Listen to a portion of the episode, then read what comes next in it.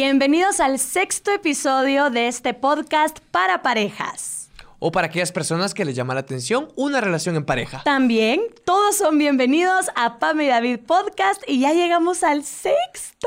Sexto episodio. No lo puedo creer, qué rápido se ha pasado el tiempo. Estamos súper felices de poder compartir con ustedes y estamos listos para escuchar el audio que presentará el tema de este episodio. Adelante, escuchémoslo. Aquí va. Hola, soy Andrea. Me gustaría que hablaran sobre el día más esperado, la boda. Saludos desde España.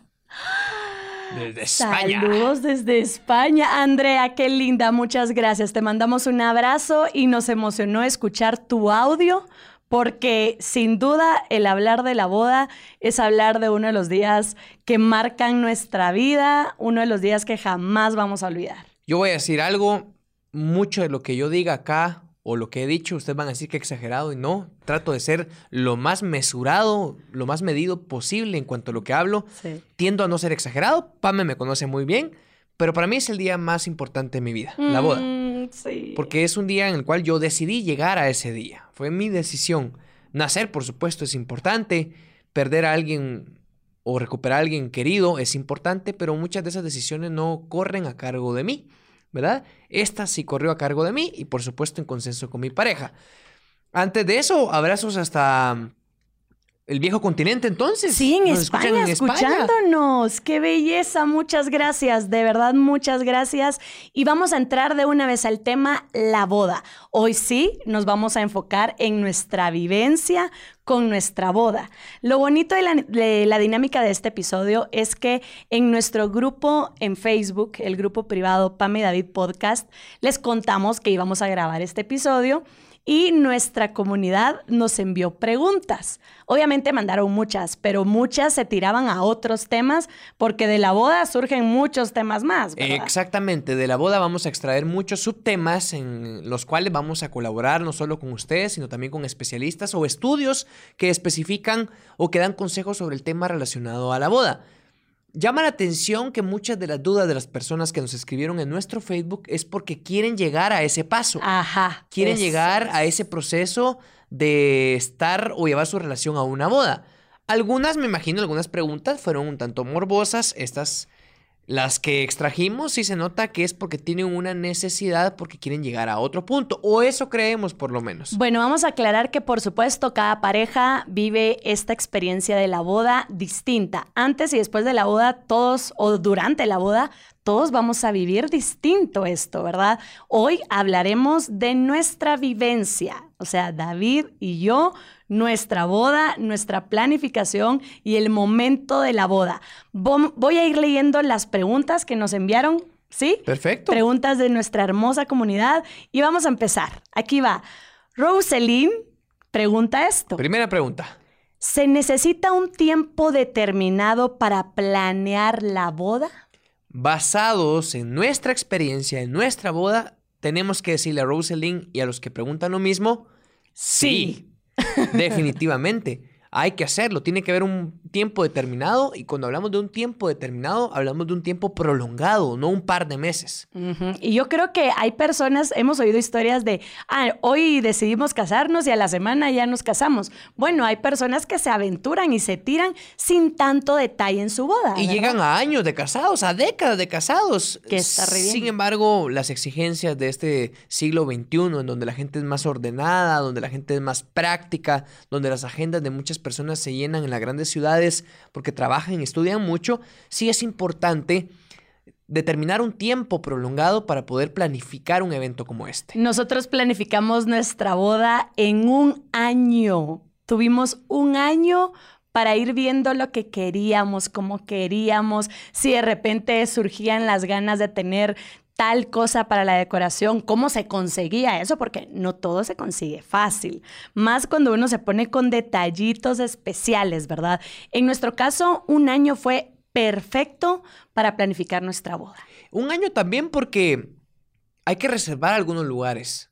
Iglesias, algunos templos, Sí. algunos salones, algunos jardines con bastante anticipación. Yo sé que ahora en tiempo de pandemia de repente son menos exigidos o menos reservados estos lugares públicos, pero en el momento que se acabe la pandemia, si es que se acaba, en el momento que se acabe la pandemia, sí es necesario reservar estos lugares con mucho tiempo de anticipación. Sí, No de un mes para otro o no con seis meses. No, y aparte te vas a topar como nos pasó a nosotros. Cuando empezamos a averiguar del lugar en el que queríamos casarnos, nos decían, ah, sí, pero está disponible hasta dentro de un año. Sí, O sea, te vas a topar con esas cosas que por supuesto van a atrasar tu boda. Y si quieres que sea ahí, pues te esperas. Pero ese año también nos sirvió para estar más relajados. Sí. Para, eso sí, no dejar todo para última hora. Si son 12 meses, o sea, un año, en el faltando 12 meses para la boda, duodécimo mes, o en el undécimo mes, faltando 11 meses, en cada mes veíamos algo, planificábamos algo o ya acordábamos algo que tuviera que ver con la boda. No estuvimos una semana o un mes sin nada que hacer. No, En no. cada mes vimos algo relacionado con la boda. Y eso que sentimos que no nos pusimos tampoco tan tan llama la atención con la boda, ¿no? Sino que fue bonita, hermosa, como la soñábamos, pero tampoco con detalles tan específicos o cosas tan fuertes de conseguir, ¿no? Creo yo que O tan bien. extravagantes, Ah, o ta- ¿verdad? Eso, eso quería decir, o tan extravagantes. Sí. No, No. creo que fuimos bien, Mesurada. pero para nosotros un año fue buenísimo. Yo les podría decir, por lo menos intenten que sean más de seis meses de planificación, si es que ustedes lo quieren con varias cositas específicas. Si se quieren aventurar a tener una boda en donde sea, como caiga y con quien sea, pues cásense cuando quieran. O por aquello de las prisas, donde están involucradas terceras personitas que vienen en camino. Ah, bueno, que no tienen un año. Por lo menos planifíquelo con seis meses, ¿verdad? De anticipación. Sí. Traten de hacerlo. Es importante hacer esto. Es, es también importante pensar que entre más tiempo de planeación haya, más relajados van a estar, no solo en su paz mental y en sus tiempos y agendas, sino también económicamente. Se consigue más dinero si se planifica con más tiempo. Y aparte, cuando tenemos todo el tiempo del mundo para disfrutar la planificación de la boda, es un momento que vivís con tu pareja bien bonito. ¿Sí? O sea, el tomarte el tiempo de, ay, hoy toca la probada del pastel, la elección del pastel, ¿verdad? Entonces vamos, disfrutamos esto. No estás corriendo, realmente te lo vas disfrutando. Exactamente. Para aquellos que no nos conocen o que no lo saben, nos casamos hace tres años aproximadamente. Fue el 17 de marzo de hace del 2018. Exacto. Cumplimos en este 17 tres años. O sea, era una época, se los digo para que vean que no era una época de pandemia. Y que lo tenemos fresco relativamente. O sea, sí recordamos los detalles con bastante frescura. lo los tenemos en mente todavía. Sí, todavía no los he olvidado. Vamos con la segunda pregunta. Esta la pregunta Sandri. Dice, ¿no sintieron miedo el día de la boda? Miedo a empezar otra etapa que es una gran etapa, ¿verdad? ¿Sentiste miedo? Para nada. No sentí miedo y creo que hablo por ti también. Tampoco. No sentimos tampoco. miedo. Creo que los dos estábamos muy enfocados en lo que queríamos hacer con nuestra relación, hacia dónde queríamos llevarla. Es una decisión que no se tiene que tomar a la ligera, Sí. que se tiene, déjenlo de planificar, porque el amor no se planifica. Déjenlo de unir su relación y prometérselo a Dios o de poner unas firmas en un documento legal. Es una decisión que hay que tomar con bastante cabeza fría, porque uno tiene que estar demasiado seguro para dar ese paso de compartir su vida con alguien. No buscando la felicidad, sino simplemente complementarla, tanto a la persona que uno ama como a la persona que lo ama a uno. Complementar la felicidad. Pero el compartir la vida significa un compromiso tan grande que requiere de mucho respeto y lealtad requiere de atención y comunicación. Entonces, si estamos dispuestos a compartir de nuestra libertad como seres individuales con otra persona, quiere decir que tiene que ser un acto de suma valentía, donde no quepa una sola duda de miedo, de suma valentía. No, y que estés de verdad súper ansioso, súper ansiosa porque llegue el momento en el que frente al altar vas a decirle a Dios que vas a cuidar esta relación, que vas a cuidar a tu pareja. O sea, deseábamos tanto ese momento, lo deseábamos demasiado que ese día, pues no, la verdad que nunca me, me entró algún miedo, alguna duda, no, era pura ansiedad de, ¡Ah! ya quiero, ya quiero. Hay que hacer una diferencia en dos términos, la incertidumbre, no saber lo que va a pasar y hay que hacer una diferencia entre la palabra miedo, en tener miedo a lo que vaya a pasar. E, es, cierto, no sabemos lo que va a pasar, pero que eso me genere muchas dudas e inseguridades, ese temor ya va relacionado con temas que tienen que ver, no estoy seguro de dar ese paso. Tienen que ver con la seguridad. Como dice Pame, si uno está ansioso de compartir su vida con alguien y está ansioso de serle fiel, leal, amarlo, consentirlo, quererlo y cuidarlo, si uno está con esas ganas y esas ansias, quiere decir que uno está seguro, pero allí no caben las dudas. No, ya estábamos. Estábamos súper seguros, súper eh, claros que lo que queríamos era estar juntos. Obviamente, para entender cómo estás seguro de querer compartir tu vida con esa persona será otro tema, ¿verdad? Sí, otro sí. tema. Y eso que a mí, algunos amigos me intentaron meter miedo. Gracias, amigos de David. yo no dudo en que Pame sea una buena chava, en que sea una buena mujer y vaya a ser una buena esposa, pero cuando te quedes sin espacio para esto, cuando compartas el control de la tele, ah, cuando en la refri tendrás que compartir de tu comida, cuando que esto, lo otro, los espacios, los tiempos, cuando te quedes sin eso, ahí te vas a acordar de nosotros. Y me decían, pero no tengas pena, para eso estamos los casados, para cuerparte.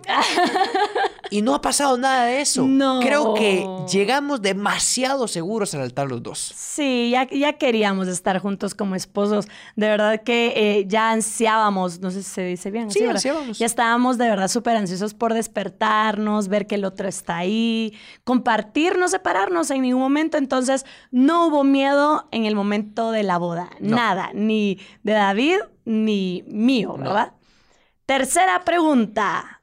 Pregunta Majo. ¿Cómo hicieron para dividirse los gastos y actividades que cada uno iba a realizar? Mm. Los gastos. Qué buen tema. Bueno. Qué buena pregunta. Fuimos demasiado prácticos en todo. Sí. Gracias a Dios creo que todo lo visualizamos. Tuvimos buenas guías también, eh, buenos consejos, buenas personas que nos aconsejaron.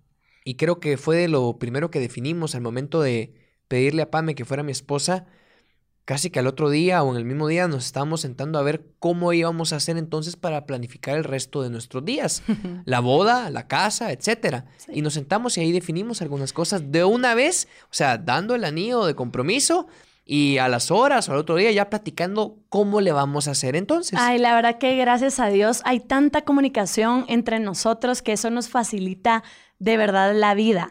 Nos sentamos y dijimos, bueno, qué bonito, ya fue la pedida, fue maravillosa, hermosa. Ahora lo que viene es que nos queremos casar, que nos vamos a casar. ¿Qué toca? Pero no solo es, ay, qué bonito la fiesta. No, viene que vamos a vivir juntos, vamos a hacer una familia, o sea, todo esto hay que platicarlo. Y al momento de sentarnos, David y yo quedamos en esto. En cuanto a los gastos, ¿verdad? Este fue nuestro acuerdo. Hay que invertir en el tema de la boda, boda civil, boda religiosa, fiesta, todo, ¿verdad? Y también hay que invertir en nuestra casa, porque voy a repetir la frase que todo mundo dice, porque casado, casa, quiere, ¿verdad? Y lo mejor es vivir en un lugar propio. Ajá, entonces yo le dije, me encargo junto a mi familia con la boda o sea, nosotros nos vamos a encargar de la boda. De los gastos de la fiesta, la recepción, la ceremonia, el lugar, etcétera, los gastos más fuertes de ese evento. Y tú te vas a encargar del enganche de la casa. Es el primer pago que no solo reserva la casa, sino también hace que se genere una inversión al capital para que inicie un compromiso de deuda para poder pagar la hipoteca de una casa, una mm. casa nueva en este caso. Entonces, eso fue lo primero al momento de comprometernos faltaba un año y algo, pero David y yo ya habíamos hablado cuatro años antes que nos queríamos casar y desde ahí empezamos a ahorrar para nuestra vida juntos. Ya llevábamos años ahorrando que para la boda, que para la casa, todo. Entonces, cuando ya estábamos comprometidos, empiezo yo a sacar mis ahorritos, junto a mi mamá empezamos a ver el tema de la boda, en dónde, cómo, y esa organización estaba muy bien hecha en tema de gastos, en tema de dinero, porque había ahorros. No estábamos de la nada viendo qué Llevábamos ya casi cuatro años ahorrando para ese momento. Exacto. Y ya David se estaba encargando de la casa. Yo también de mis ahorros para la casa. En cuanto a los gastos, siempre hay gastitos en donde aparecen ángeles o padrinos ah, que dicen, no, no, no, nena, o no, Pame, no, David, yo quiero pagar esto. Yo quiero pagar las bebidas, yo, yo quiero pagarte tu vestido, yo quiero pagarte tu traje. Siempre aparecerán ángeles o nosotros contamos con mucha bendición, que había personas que nos quieren mucho y nosotros queremos esas personas que cubrieron algunos gastitos pequeñitos. Los gastos fuertes son los gastos del lugar en donde va a ser la ceremonia, el jardín, el salón, la comida es un gasto fuerte, la decoración es otro gasto fuerte. Pero de ahí en adelante hubo gastitos que gracias a Dios nos topamos con personas muy lindas que quisieron apadrinarnos en ese sentido. Así nos decían, recuerdo. Que son, que son gastitos mínimos, pero siempre de gastito en gastito se hace un presupuesto interesante. Recuerdo a un amigo de David que le dijo, yo quiero ser el padrino de las bebidas. Entonces fue padrino. Y así varias personas que, gracias a Dios, pues tienen mucho cariño a la pareja, ¿verdad? Decían, quiero ayudar en esto, gastitos que pues al final sí significan bastante y lo alivian a uno. Entonces seguramente va a aparecer algún tío, algún primo, alguna mamá, algún papá que va a querer ayudarlos a ustedes y eso les va a dar bastante alivio. Y acepten la ayuda. Y acepten la ayuda. Por favor, no eh. digan, no digan, no, no, te molestes, no. No se pongan exquisitos, no se pongan orgullosos. Digan, ay, sí, gracias. Sí, gracias. ¿En, qué, más vas a ayudar? Entonces, eso fue lo que nos ayudó, el haber dicho desde un inicio a qué le iba a entrar cada uno en el tema de la inversión, en qué vas a invertir. Dejemos de ver todo como un gasto, ¿verdad? Los que estamos decidiendo tener una fiesta bonita, decorada así, lo que sea, somos nosotros. Entonces, no es un gasto, al final es una inversión. Es una inversión. Que estamos decidiendo eh, hacer, ¿verdad? Vamos con otra pregunta. Otra pregunta. Escribe Jackie. ¿Cómo realizar la lista de invitados? Este es un tema, nombre. No. Es un tema complicado si no se tiene una brújula, si no se tiene una guía. Cuando se obtiene la guía, que tiene bastante lógica lo que les vamos a proponer, cuando se tiene una guía de este tipo, todo es más fácil. Sí. ¿Qué hicimos nosotros? Nos sentamos, platicamos de cómo íbamos a hacer con la lista de invitados para ponerles un panorama o un contexto. Yo he vivido en muchos lugares, he estudiado en varios lugares, he hecho círculos de amigos demasiado grandes y mi familia materna es muy grande, de cientos de personas. en los pueblos todo el mundo somos, somos familia, ¿verdad? Eh, mi querido Gualán es un pueblo es una cabecera municipal bastante grande, con mucha gente, con muchos familiares. Entonces le digo a Pame, solo mi lista de seres queridos entre amigos y familiares anda en, las 500 personas. Yo me ubiqué en la realidad. No vamos a hacer una boda de 500 invitados solo míos. Por supuesto que no. Empecemos a hacer filtros, pero ¿cómo los hacemos? Con Pame, que ya había encontrado un documento con unas bonitas sugerencias, llegamos a un punto. Bueno, primero, en mi, en mi caso, yo pues no soy muy amiguera, tengo algunos amigos, eh, no conozco tanta gente en realidad, pero eh, pues había invitados de mi parte. Entonces se imaginan 500 de David y yo tal vez unos 200 eh, con familia. Madre, ¿qué va a hacer eso? No podemos pagar una boda así, no se podía. Ni aunque pudiéramos, sería también un despilfarro de dinero. No, y, el, tema era de verdad reducir los gastos lo más que se pudiera, pero disfrutar nuestra boda. Entonces yo me encontré con un documento en internet que te, te pintaba la forma más fácil de elegir invitados. De hacer filtros. Es de hacer filtros. Primero te pregunta, ¿es amigo o es familiar? Entonces tú, bueno, es amigo, es familiar. Perfecto. ¿Son cercanos? Cuando se refiere a cercanos es en los últimos dos años, en el último año, ¿qué tanto contacto has tenido con ellos? Exacto, ¿qué tanto contacto has tenido? Después te pregunta directamente, ¿se han hablado en el último año? Porque con David me pasaba eso, que él tiene personas que quiere demasiado, que siempre van a ocupar un lugar muy lindo en su corazón, pero que llevaban años sin hablarse. Sí, pasaba. Y yo le decía, no amor, no podemos invitar a esas personas porque es demasiada gente, tenés que hacer un filtro bien fuerte, aunque tú sientas, no, pero ¿cómo aquella persona que en mi niñez fue importante? Sí, pero no puede estar acá porque hay que hacer de verdad un filtro y que las personas que estén realmente tengan que estar. O sea, es un evento tan importante, es un momento tan esperado por los dos que no puede estar cualquiera. Es No, no, no. imposible, no puede estar cualquiera. Entonces, eh, era uno de los filtros, ¿verdad? Ya después, el otro filtro era, después de el último año se han hablado, también te preguntaba en esa lista que encontré en internet, ¿esta persona hará especial tu boda? O sea, si falta esta persona, ¿vas a sentir que no puedes disfrutar el evento sin ella? Y cuando se refiere a especial también es, esa persona se va a gozar también estar ahí compartiendo contigo. Primero es si nos vamos a poner tristes si está o no está esa persona en la ceremonia. Pero lo segundo es, esa persona también se va a gozar Sí. estar compartiendo contigo o va a llegar por obligación. O sea, esa persona realmente está feliz por tu unión, por esta nueva vida que estás por empezar. Y David y yo decidimos agregarle un último filtro. Escuchen este último filtro, les va a servir un montón. Los dos conocemos a esa persona que uno de los dos quiere invitar. ha compartido con los dos, se la pude presentar. Llevábamos casi ocho años de novios. Le tendría que haber presentado a la mayoría o a casi todos los seres que quiero, Sí. entre amigos y familia. Si no lo hice o si Pame no lo hizo, va a ser muy difícil que entre en la lista de invitados, porque la gente que está llegando ahí es que se alegra de compartir la unión de los dos, No, y, y yo porque nos conocen los dos. Y yo también le decía a David, va, tú puedes querer mucho a esta persona, pero nunca me la presentaste. O sea, si nunca me la presentaste, es porque tal vez esta persona no es vital en tu vida. Entonces, perdón, pero no debería estar invitada a la boda. Aparte, para mí sería raro estar en mi evento soñado y súper pedido por Dios y ver a alguien que no que, conozco. que en tu vida has visto, ni siquiera en fotografías. Ajá. Bueno, entonces hicimos esos filtros. Primero, ¿es familiar o es amigo?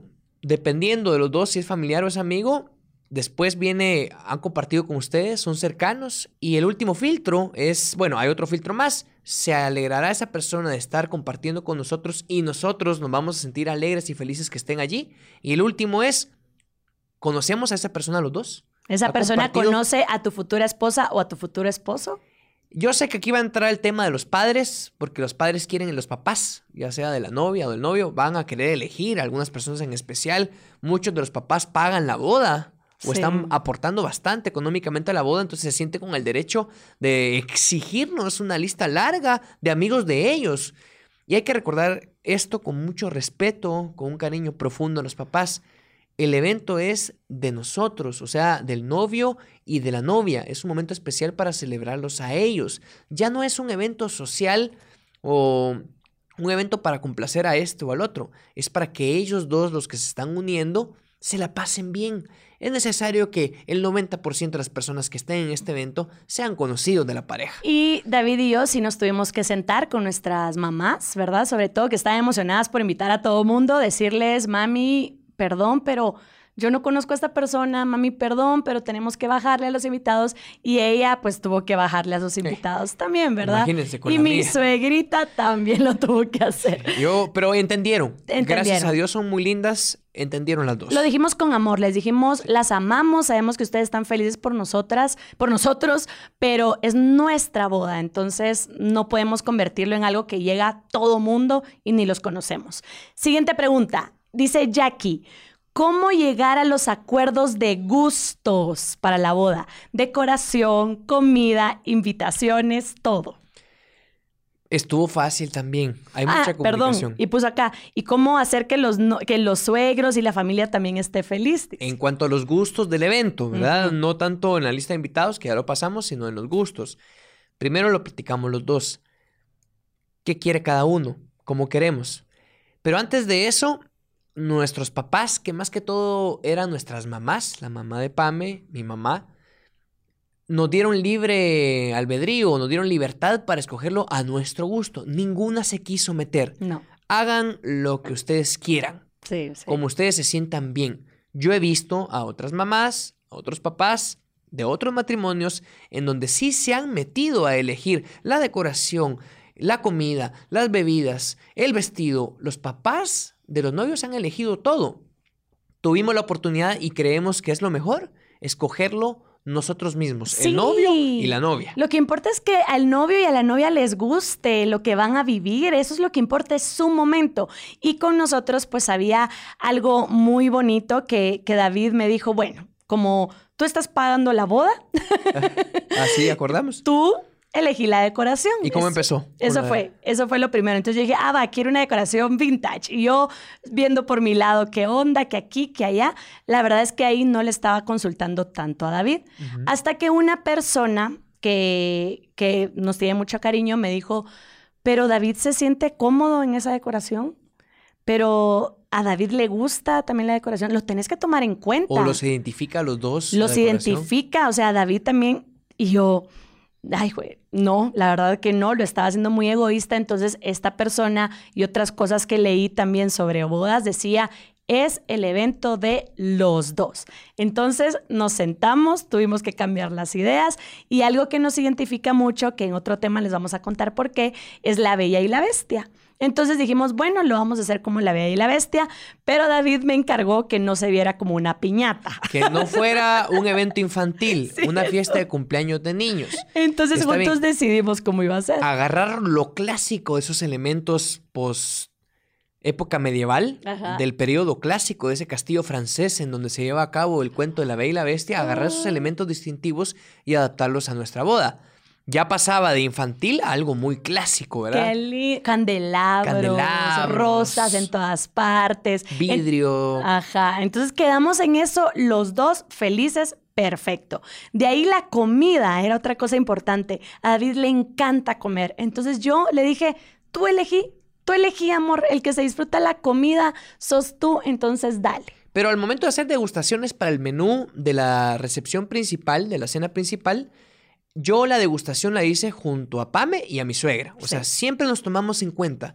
Aunque la decisión estuviera a cargo de uno o del otro, siempre consultamos o le mostrábamos algo a la otra persona para que tuviera una noción. Eso es. Eso fue importante. Eso es, siempre, aunque uno elegía, siempre le preguntaba al otro qué, qué pensaba y ahí todo iba fluyendo mejor para no pelear por pequeñas cosas y arruinar ese proceso tan No. bonito que es planificar la boda.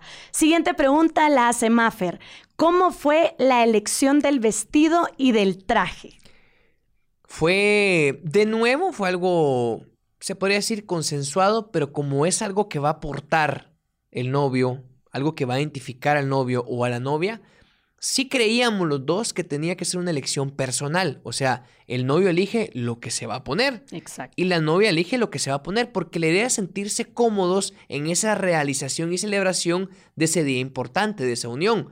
Yo no voy a elegir, por ejemplo, yo, David, no iba a elegir el vestido de mi novia importando nada más mis intereses y no importándome cómo se iba a sentir cómoda ella. ¿Qué es lo que importa? ¿Cómo se va a sentir cómoda en su día especial? Ay, sí. Entonces, ¿qué pasó? ¿Qué hicimos? Bueno, pues yo desde pequeñita me imaginé llegando al día de mi boda con un vestido de princesa, ¿verdad? Entonces yo ya sabía qué tipo de vestido quería, lo fui a buscar con mi mamá, con mi mejor amiga, estuvimos en ese proceso, pero David sí me pidió una sola cosa. un detallito, un gustito. Si se puede, le dije. Tampoco fue una exigencia. Me dijo, si se puede, te quiero pedir algo para tu vestido. Y yo, ¿qué querés para mi vestido?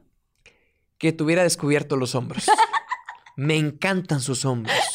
Me encantan. Que se viera algo de su espalda. Eh, Mi, mujer me encanta en cada espacio, en cada centímetro de su piel y de ella. Me encanta, pero sus hombros lucen mucho. Están muy bien cuidados, muy lindos. Si se puede, amor, dentro del vestido de princesa. O sea, estamos hablando de algo frondoso, ¿verdad? De algo grande, espectacular.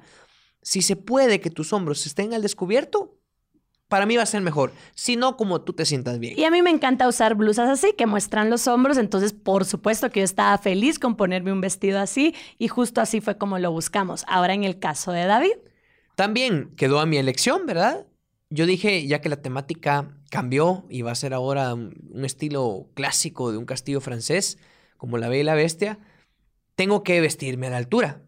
Se va a escuchar poco varonil, pero tengo que vestirme como un príncipe. Ah, como lo que sos, como lo que sos, un príncipe. Pero un príncipe.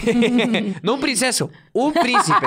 es distinto. Que hay diferencia. No como un princeso, sino como un príncipe. Ay, no. Entonces estuvimos viendo sacolas o sacos elegantes de esas épocas de otros siglos que se pudieran adaptar a nuestra época, pero que dieran, que, que emularan a un príncipe o a alguien ah, de la realeza de esa época. Exacto. El maestro sastre y diseñador que estuvo acompañándome con esto, eh, estuvo conmigo buscando, siempre con todos los elementos de una boda, chaleco, un corbatón español. Bello. Eh, fue, y con los colores que identifican también a la Bella y la Bestia. Doradito. Tra- traté que tuviera esos colores sin que se viera infantil, aclaro, No, ¿verdad? no, nada Tampoco era un disfraz de una piñata. No, no. Siempre muy elegante porque me estaba casando con una princesa, por supuesto. Mm. Y ella solo me pidió algo. Pame solo me pidió algo. Yo le pedí una sola cosa. El pantalón pegado, por favor. Es que me gusta cuando se viste con estos skinny jeans. Skinny o Los straight, skin- entonces sí, el pantalón estaba ajustado. Tampoco como que era una licra pegada a la piel, ¿verdad? No, pero no. sí ajustado. Y al final cada uno le dio un gustito al otro, pero al final los dos elegimos la ropa que nos íbamos a poner. Cada uno tiene que estar cómodo con lo que va a aportar ese día tan especial, Sí. ¿verdad? Siguiente pregunta. Dice Rosita, ¿qué tanto estrés hay y cómo lo manejaron antes y después de la boda? O bueno, durante la boda. Vamos con el antes. No hubo estrés. En el antes no hubo estrés porque sí lo hicimos con bastante tiempo de anticipación y con mucha planificación. Sí. Aparte, tuvimos la bendición de, en la planeación de la boda, de contar con mi suegra. Ay, sí, mi mamá. Ella, ella hacía el primer contacto con los proveedores o con las personas que iban a estar involucradas en ese momento especial, en ese evento. Ya solo llegábamos a elegir y a pagar prácticamente, ¿verdad? Ya solo llegábamos a eso. Ella nos ahorró mucho tiempo, nos ahorró muchas cosas. Entonces nos provocó que estuviéramos relajados y no estresados.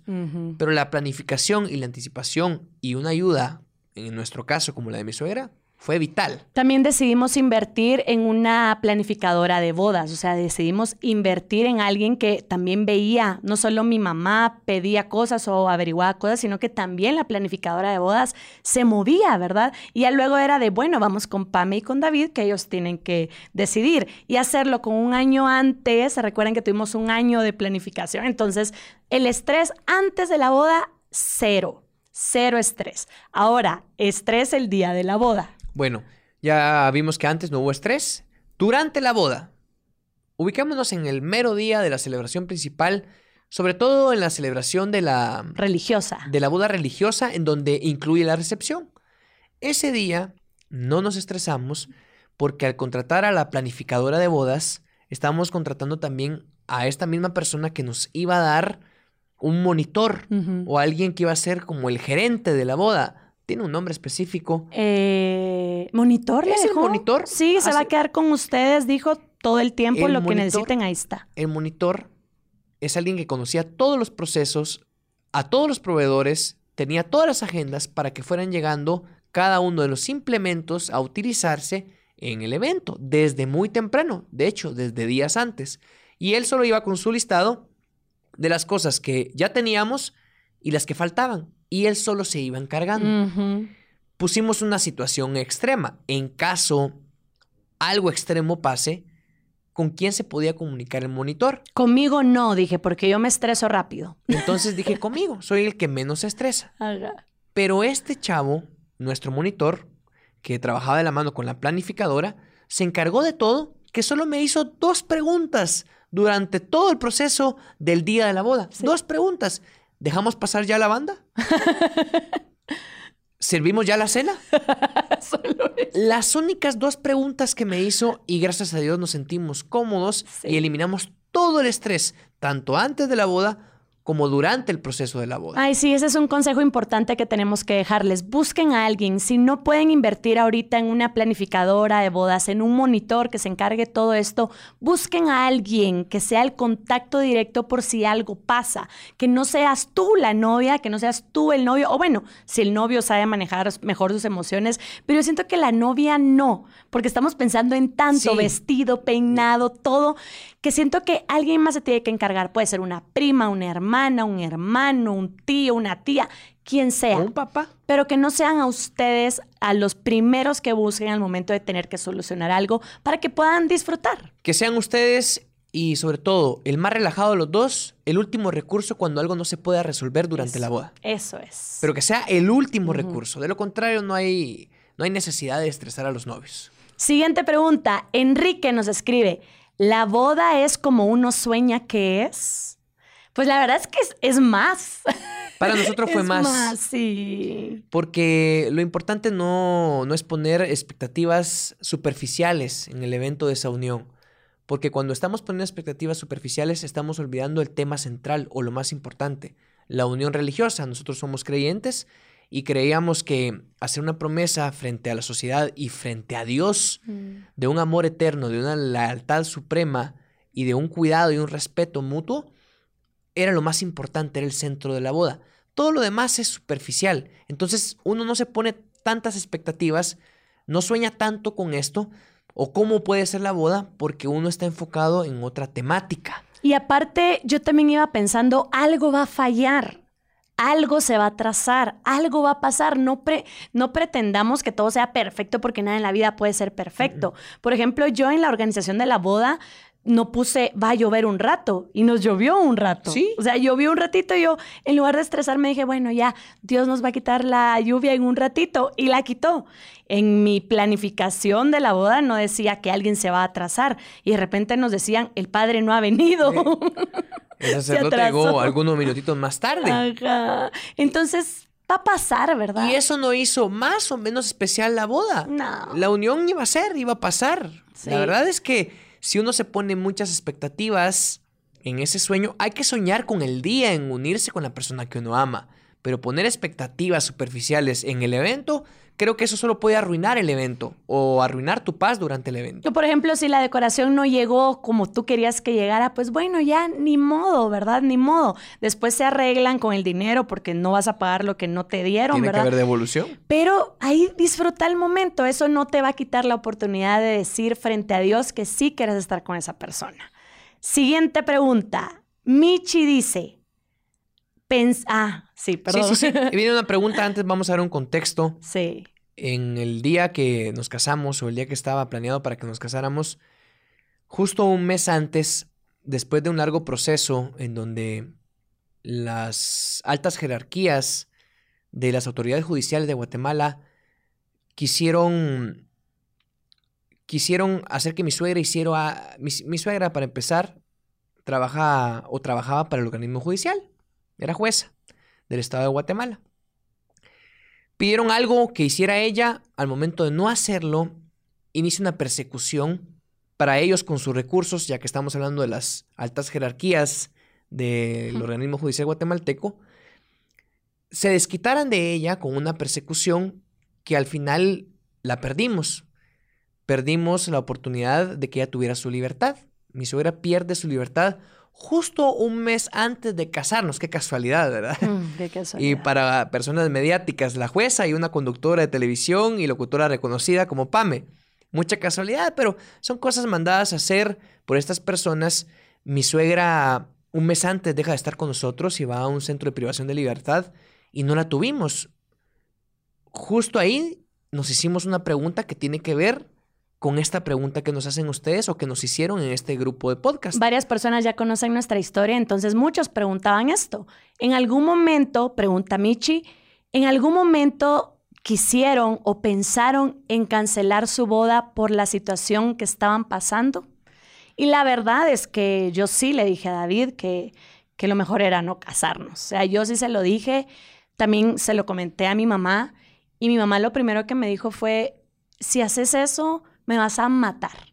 Si tú cancelas tu boda, me vas a matar y me voy a sentir culpable toda la vida. No, tu vida tiene que seguir, seguís con tus sueños, seguís viviendo y yo voy a estar feliz porque tú seguís viviendo. Y yo sí le dije a David, yo no puedo, es que ¿cómo?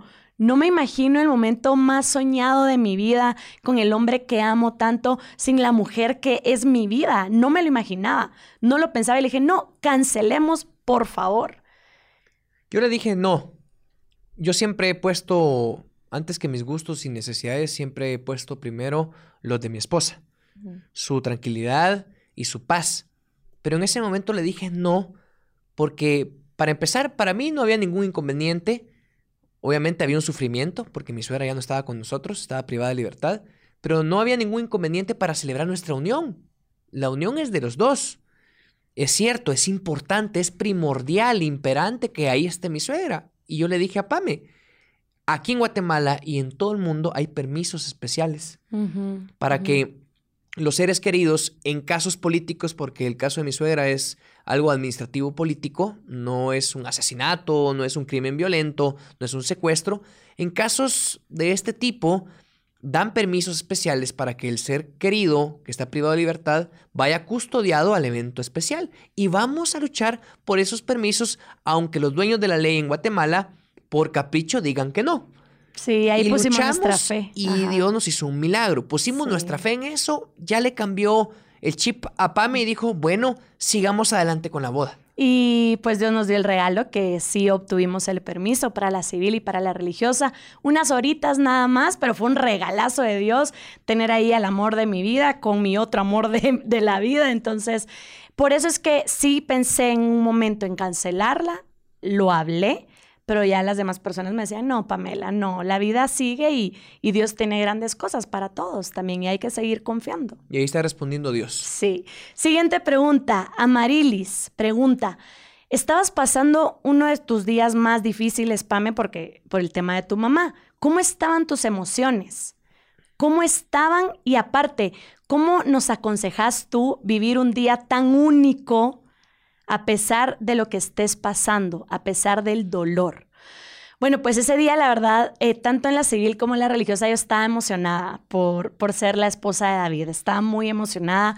Por supuesto, el dolor siempre ha estado. Eso no, no se quita, ¿verdad? Simplemente Dios te enseña cómo ver el dolor, ¿verdad? Ya logras ver el dolor como una oportunidad de crecimiento. Pero en ese momento yo estaba muy emocionada. Y eso fue lo que le pedí a Dios, que me diera la oportunidad de ser agradecida, que las horitas que me haya dado con mi mamá en la boda, que yo me las disfrutara como nunca, porque la otra opción era que no llegara ni un minuto, pero le iba a tener tres horitas en la boda, entonces era demasiado para mí fui feliz, de verdad que me lo disfruté, pero porque me enfoqué en las bendiciones, que tal vez no era lo que yo estaba pidiendo realmente, ¿verdad? Que yo pedía la libertad completa, que era lo que es lo que seguimos pidiendo, ¿verdad? Es lo que se merece. Pero tuve que aprender a ver los regalitos que va dando Dios y enfocarme en eso. Primero, Estoy con el hombre que amo y que me ama, que él decidió y aceptó casarse conmigo. Esto me hace feliz. Y después Dios abre la puerta para que mi mamá esté un ratito. Eso me hace feliz. Y aparte, tengo mi vestido de princesa. Eso me hace feliz. Era una princesa y lo sigue siendo. Entonces me enfoqué en las bendiciones. De verdad me enfoqué en esas bendiciones que Dios manda, que tal vez no es como lo estaba pidiendo, pero Él estaba respondiendo a, a mis llantos, a mi tristeza, Él estaba dándole luz a todo lo que yo sentía. Y sabemos que hay muchas parejas que están a punto de casarse o que están en el plan del compromiso, o sea, ya llevaron la, la relación de noviazgo a otro nivel. Sabemos que están pasando por tormentas y las tormentas a veces llegan a uno o al otro, a veces llegan a los dos. ¿Qué le queda al otro que no está pasando directamente por esta tormenta? Acuerpar, animar, echarle porras ponerse en los hombros a la otra persona, porque estamos en otra situación. Yo tenía una situación, tenía a mis dos padres. Ay, sí, es que nuestra boda fue milagrosa, ¿verdad? Por eso. Fue milagrosa, pero a lo que voy es, mis dos padres tenían libertad, yo no tenía la situación de Pame. Entonces, ¿qué me tocaba a mí? Acuerparla. Sí, Ponérmela en los hombros y animarla todo el tiempo, antes de la boda, durante la boda, después de la boda. Eso nos queda, no ser indiferentes, estar muy metidos en la necesidad del otro. Pero aparte quiero mencionar, mi suegro había pasado unos meses fatales antes de nuestra boda. La gente decía, no va a estar en la boda porque estaba muy mal y Dios nos da otro milagro, que era que mi suegro estaba ahí. Entonces uno voltea a ver y el milagro de mi mamá un ratito y el milagro de mi suegro con vida en la boda, no. Uno no tiene más que vivir el momento y disfrutar el momento. Fue doblemente milagrosa. Mi papá, con más de 80 años, justo unos meses antes de nuestra boda, había pasado más de 40 días en el intensivo, en cuidados intensivos por dos, con más de 80 años, por dos padecimientos de cáncer, en la próstata y leucemia. Eh, los pronósticos eran reservados, que ni siquiera llegara a fin de año, un par de meses antes de la boda. Y ahí estuvo en la boda. Y todavía después de la boda, Dios nos lo prestó unos meses más. Desafortunadamente, al año siguiente, eh, ya parte para otro plano dimensional, pero estuvo en la boda contra todo pronóstico, al igual que mi suegra. Y eso ayuda a disfrutar el momento a pesar del dolor. Pero bueno, antes de terminar, tenemos tres sugerencias. Estas sugerencias van para las personas que están en el proceso o están con esas ganas de querer casarse. Tres sugerencias escritas por nosotros, ¿Sí? no las encontramos de nadie más. Creemos que esto lo tienen que apuntar y lo tienen que tener en su mente. La primera. Ubicarse en su realidad económica. No tanto en una realidad social, aspiracional. ¿Qué es lo que tienen? ¿Con qué cuentan a nivel de presupuesto, a nivel económico? No se trata de ir a endeudarse o, o, ir a desear las bodas de algunos famosos o de cosas que ustedes ven en redes sociales o deseos reprimidos de la infancia. Se trata de ubicarse. Hay que enfocarse primero. El tema principal es la unión de dos personas que se aman con una promesa de por medio.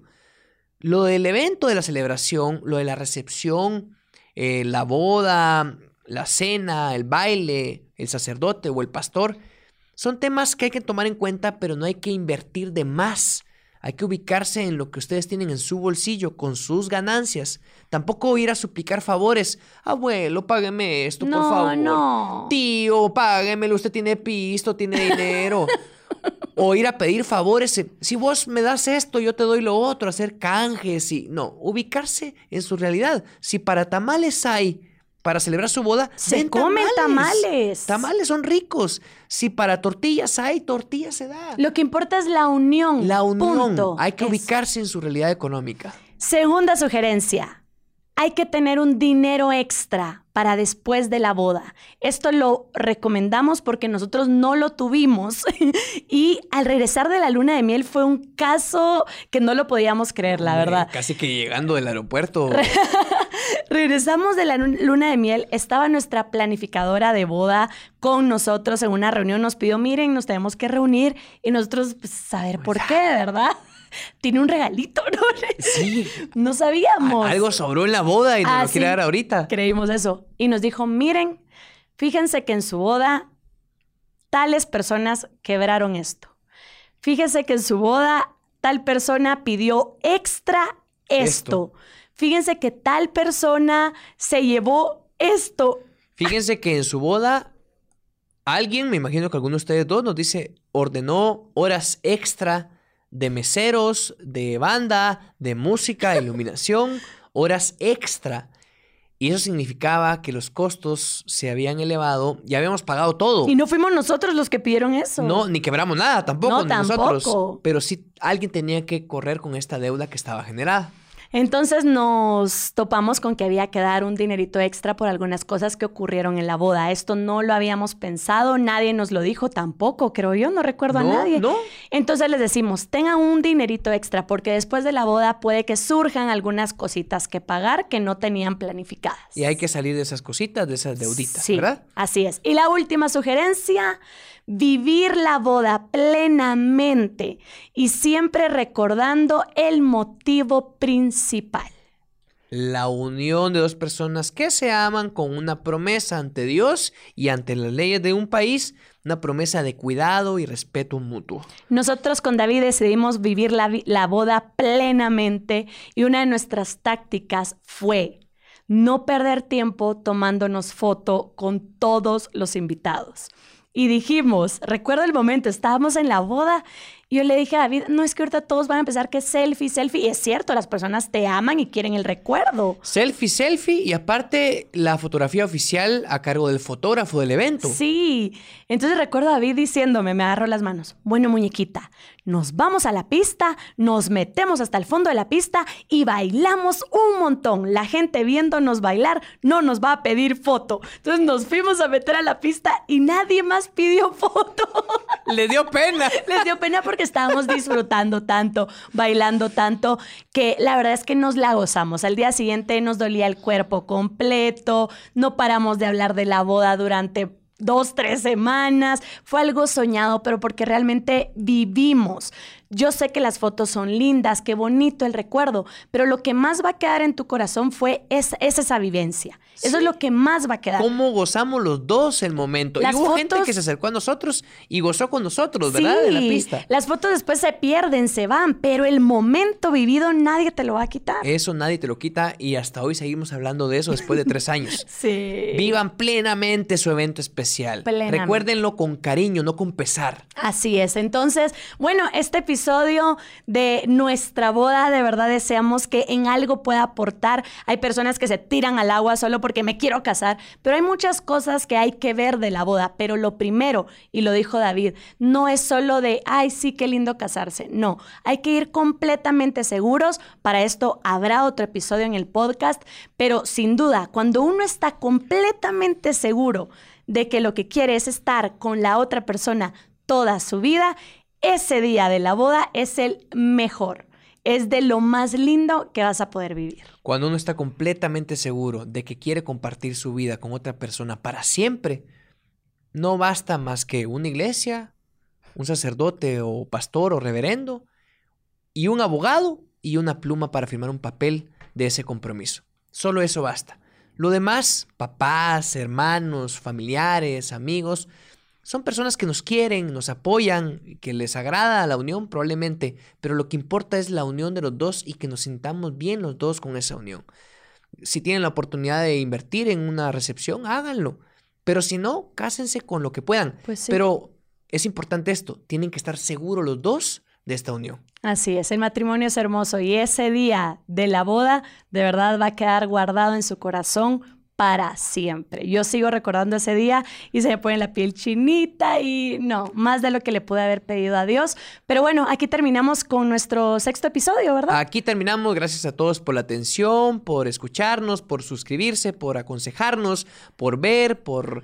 por todo, por, por compartir, por todo. Gracias también a Barbecue Media. Gracias a Barbecue Media por darnos la oportunidad de estar aquí en un lugar bonito, con equipo bueno para grabar nuestro podcast. Gracias Barbecue y recuerden que nos pueden pueden ver en YouTube, si solo nos están escuchando en Spotify, pueden vernos en el canal Pame y David Podcast y también los invitamos a que se una a nuestro grupo privado en Facebook, Pame y David Podcast. Los esperamos hasta el siguiente miércoles. Muchas gracias a todos. Que Dios los bendiga. Soy Pamela Paz. Y yo David Castro. Y juntos somos Pame, y David.